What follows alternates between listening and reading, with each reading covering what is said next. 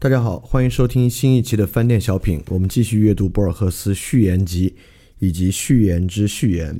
那今天也是个很有名的文章，是托马斯·卡莱尔的《论英雄》，有时候我们也把它翻译为《论英雄、英雄崇拜和历史上的英雄事迹》。这是一本很有名的书啊。这里面还包括了爱默生的代表性历史人物，应该是这两本书合成一个集子。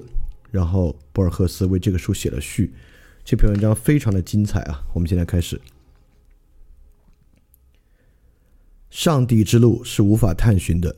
一八三九年末，托马斯·卡莱尔阅读了由爱德华·威廉·莱恩编译的《一千零一夜》，这是一个严肃认真的版本。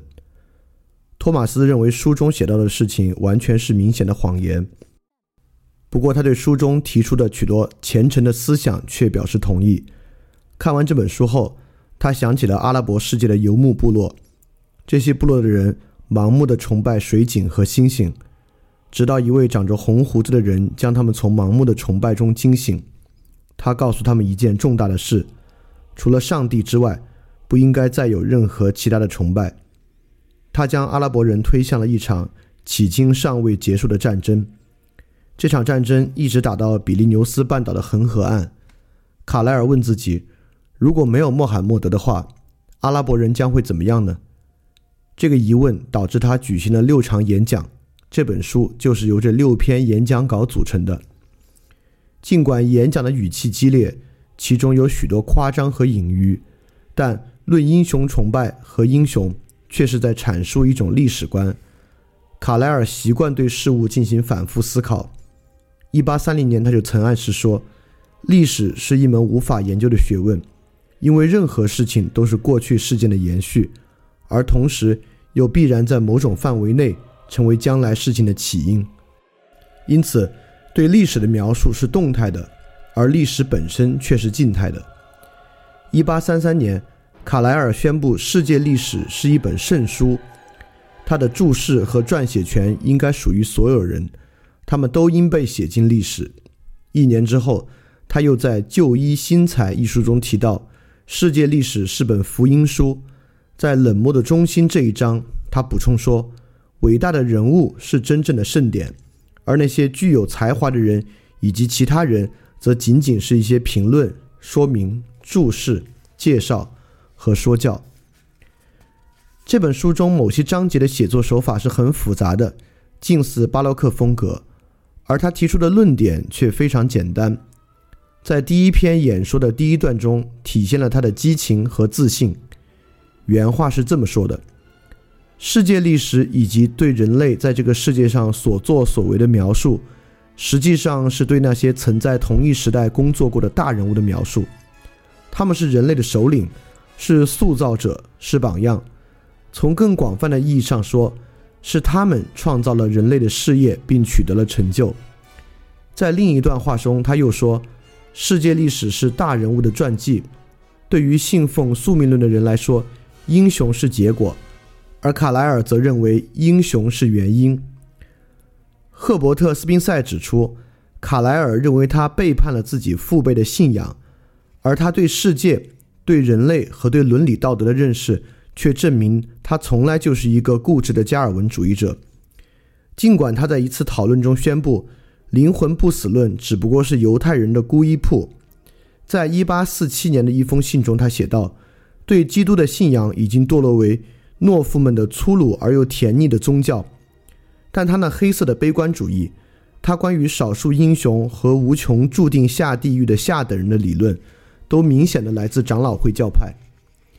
比卡莱尔的宗教观更为重要的是他的政治理论。同代人不能理解他的理论，但这种理论却体现在流传非常广泛的四个字中：纳粹主义。罗素在题为《法西斯的祖先》。切斯特顿在题为《停战协定的终结》的论文中，都对此做了充分的论证。切斯特顿在他精彩的论述中，谈到他第一次接触纳粹理论时感到的惊讶，甚至是恐惧的心情。这种新的理论使他回忆起童年的动人生活。在我和其他人一样走向目的的旅途中，看到了卡莱尔所有坏的、野蛮的和愚蠢理论的重现。却看不到一点他身上特有的幽默感，这实在令人难以想象。简直就像亡夫从阿尔伯特纪念堂下来并穿越肯辛顿花园一样。类似的论述不胜枚举。纳粹主义，它并不只是我们所有人，尤其是那些愚蠢的人和暴徒潜意识里都拥有的某种种族优越感的表现，是苏格兰人卡莱尔愤怒情绪的体现。他于1843年写道：“民主是因为找不到能领导我们的英雄而绝望的表现。”1870 年，他欢呼：“耐心、高尚、深沉、虔诚。”团结一心的德国，战胜了好吹嘘、爱虚荣、乱比手势、争胜好斗、焦躁不安、神经过敏的法国。他赞美中世纪，他谴责议会那些清谈之风，他维护雷神托尔、威廉一世、诺克斯、克伦威尔、腓特烈二世、沉默寡言的弗朗西斯亚博士和拿破仑的声誉。他渴望有一个没有配备了选举箱的混乱的世界。他憎恶废除奴隶制，他建议把雕像、青铜的可怕误用改制成有用的青铜浴缸。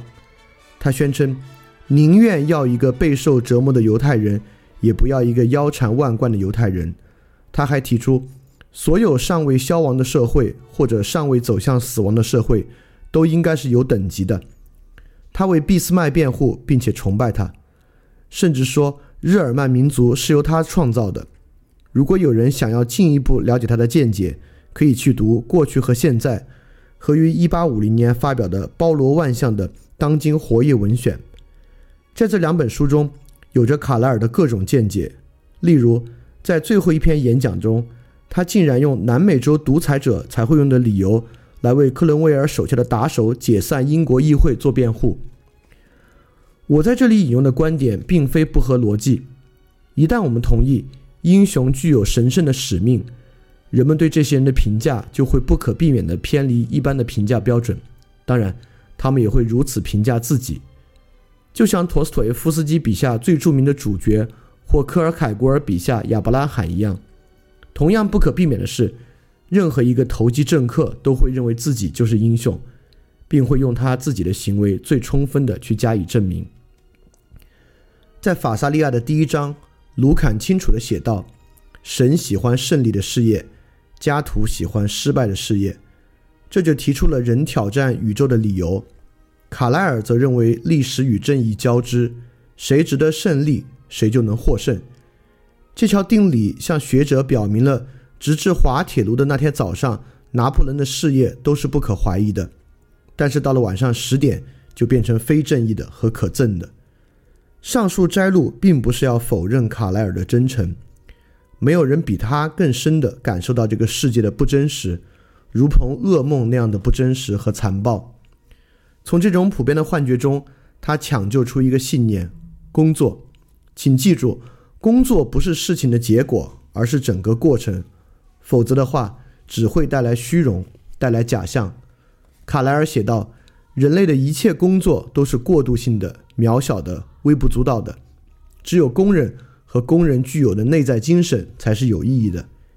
一百多年前，卡莱尔自以为感受到一个腐朽世界正在身边瓦解，他认为唯一的出路在于取消议会，把权力无条件地交到交谈不多的强人手里。俄国、德国、意大利最充分和淋漓尽致地使用这种适用于全球的灵丹妙药，结果是出现了奴役、畏惧。野蛮思想的贫乏和背叛辩解。人们曾多次谈到里希特对卡莱尔的影响。卡莱尔将里希特题为放荡不羁的诗集译成英语。最不经意的人也不会将原作与译文混淆。他们两人都深不可测。里希特深不可测，是因为他多愁善感、郁郁寡欢、沉湎酒色；而卡莱尔则是因为全身心的充满激情。一八三三年八月，年轻的爱默生来到了偏僻的克克莱格普多克，拜访了卡莱尔夫妇。那天下午，卡莱尔正在评注被他称为是连接新旧两个世界最佳桥梁的由几本编写的史书。一八四七年，爱默生回到美国，主持了一系列的讲座，后来发表了演讲集，题目是代表性历史人物。他的系列讲座与卡莱尔系列讲座的安排完全一致。我猜爱默生刻意突出这种形式上的相似，最终是充分的强调两人之间本质上的不同。事实上，对卡莱尔来说，英雄不是凡人，近乎半神。他们通过炫耀武力和粗鲁言语来统治平民百姓。相反，爱默生崇拜的是英雄，是人类实现自身可能性的最佳榜样，而这些可能性存在于每个人身上。对他来说，品达证明了自己写诗的能力，斯威登堡或普罗提诺证明了自己能达到的迷醉状态。他写道：“在所有的天才著作中，我们都可以找到曾经属于我们自己但被我们拒绝的思想。这些思想带着异乡他国的庄严，又回到我们身边。”在另一篇文章中，他又写道：“可以这么说，世界上浩瀚如海的书籍都是一个人编写的。”书中的主要内容是那么统一，使人无法否认这些书出自一位博学多才、无所不知先生的手笔。他还写道：“一个永恒的现在统御着自然，自然会把装点加勒底空中花园的玫瑰放到我的玫瑰园中来。”我们在这里引用爱默生的论述，足以表明他所遵循的奇妙哲学思想——一元论。我们的命运是一场悲剧，因为我们仅仅是个人。受到时间和空间的限制，所以最使人振奋的应该有一种信仰，它能超越时间和空间，宣布作为个体的人与整体的人类没有区别，谁都可以代表宇宙。信仰这种理论的人往往是不幸的，或者是平庸的，他们迫切希望自己在宇宙中消失。爱默生尽管遭受肺病的折磨，他本能地感到幸福，他鼓舞惠特曼和梭罗。喜欢人间万物，他是一位充满学识的诗人，编写警句的大师，存在着多样性的品鉴者，优秀而又敏锐的读者。他读过凯尔特人、希腊人、埃及人和波斯人的作品。拉丁语学者给了索利努斯一个绰号，叫普林尼的猴子。一八七三年，诗人斯温伯恩认为自己受到了爱默生的攻击，于是给他去了一封独具风格的信。信中有些话很奇特，我摘录在此。另外一些话我不愿劳神去记了。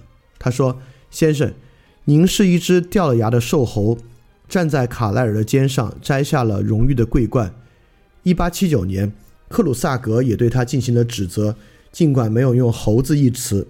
他说：“大家都知道的很清楚，他是卡莱尔的美洲版本，但是没有卡莱尔犀利的笔锋、深刻的历史分析力。”卡莱尔由于知识渊博而常常令人难以理解，我担心爱默生令人难以理解而变得貌似知识渊博。总而言之，一个是实实在在的名家，一个是可能成为名家。爱默生始终未能解释这个玄奥的差别，只是爱默生同胞天真的虚荣心，才把这位平庸的学生与他的老师相提并论。不过，爱默生直至生命的最后一刻都保持着对卡莱尔的尊敬。类似于艾克曼对歌德的敬意，不管是用了“猴子”还是未用“猴子”一词，斯温伯恩和格鲁萨克都没有说对。爱默生和卡莱尔唯一相同点就是他们对18世纪精神的敌意。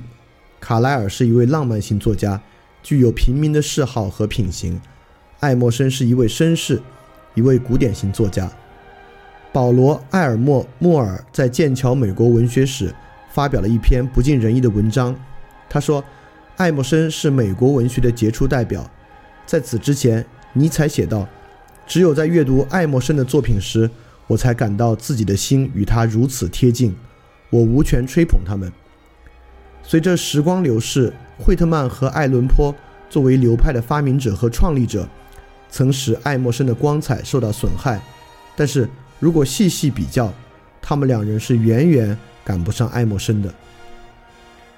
托马斯·卡莱尔《论英雄》，拉尔夫·沃尔多·爱默生，代表性历史人物，豪·路·博尔赫斯翻译并作序，杰克逊经典作品，W.M. 杰克逊公司，一九四九年，布宜诺斯艾利斯。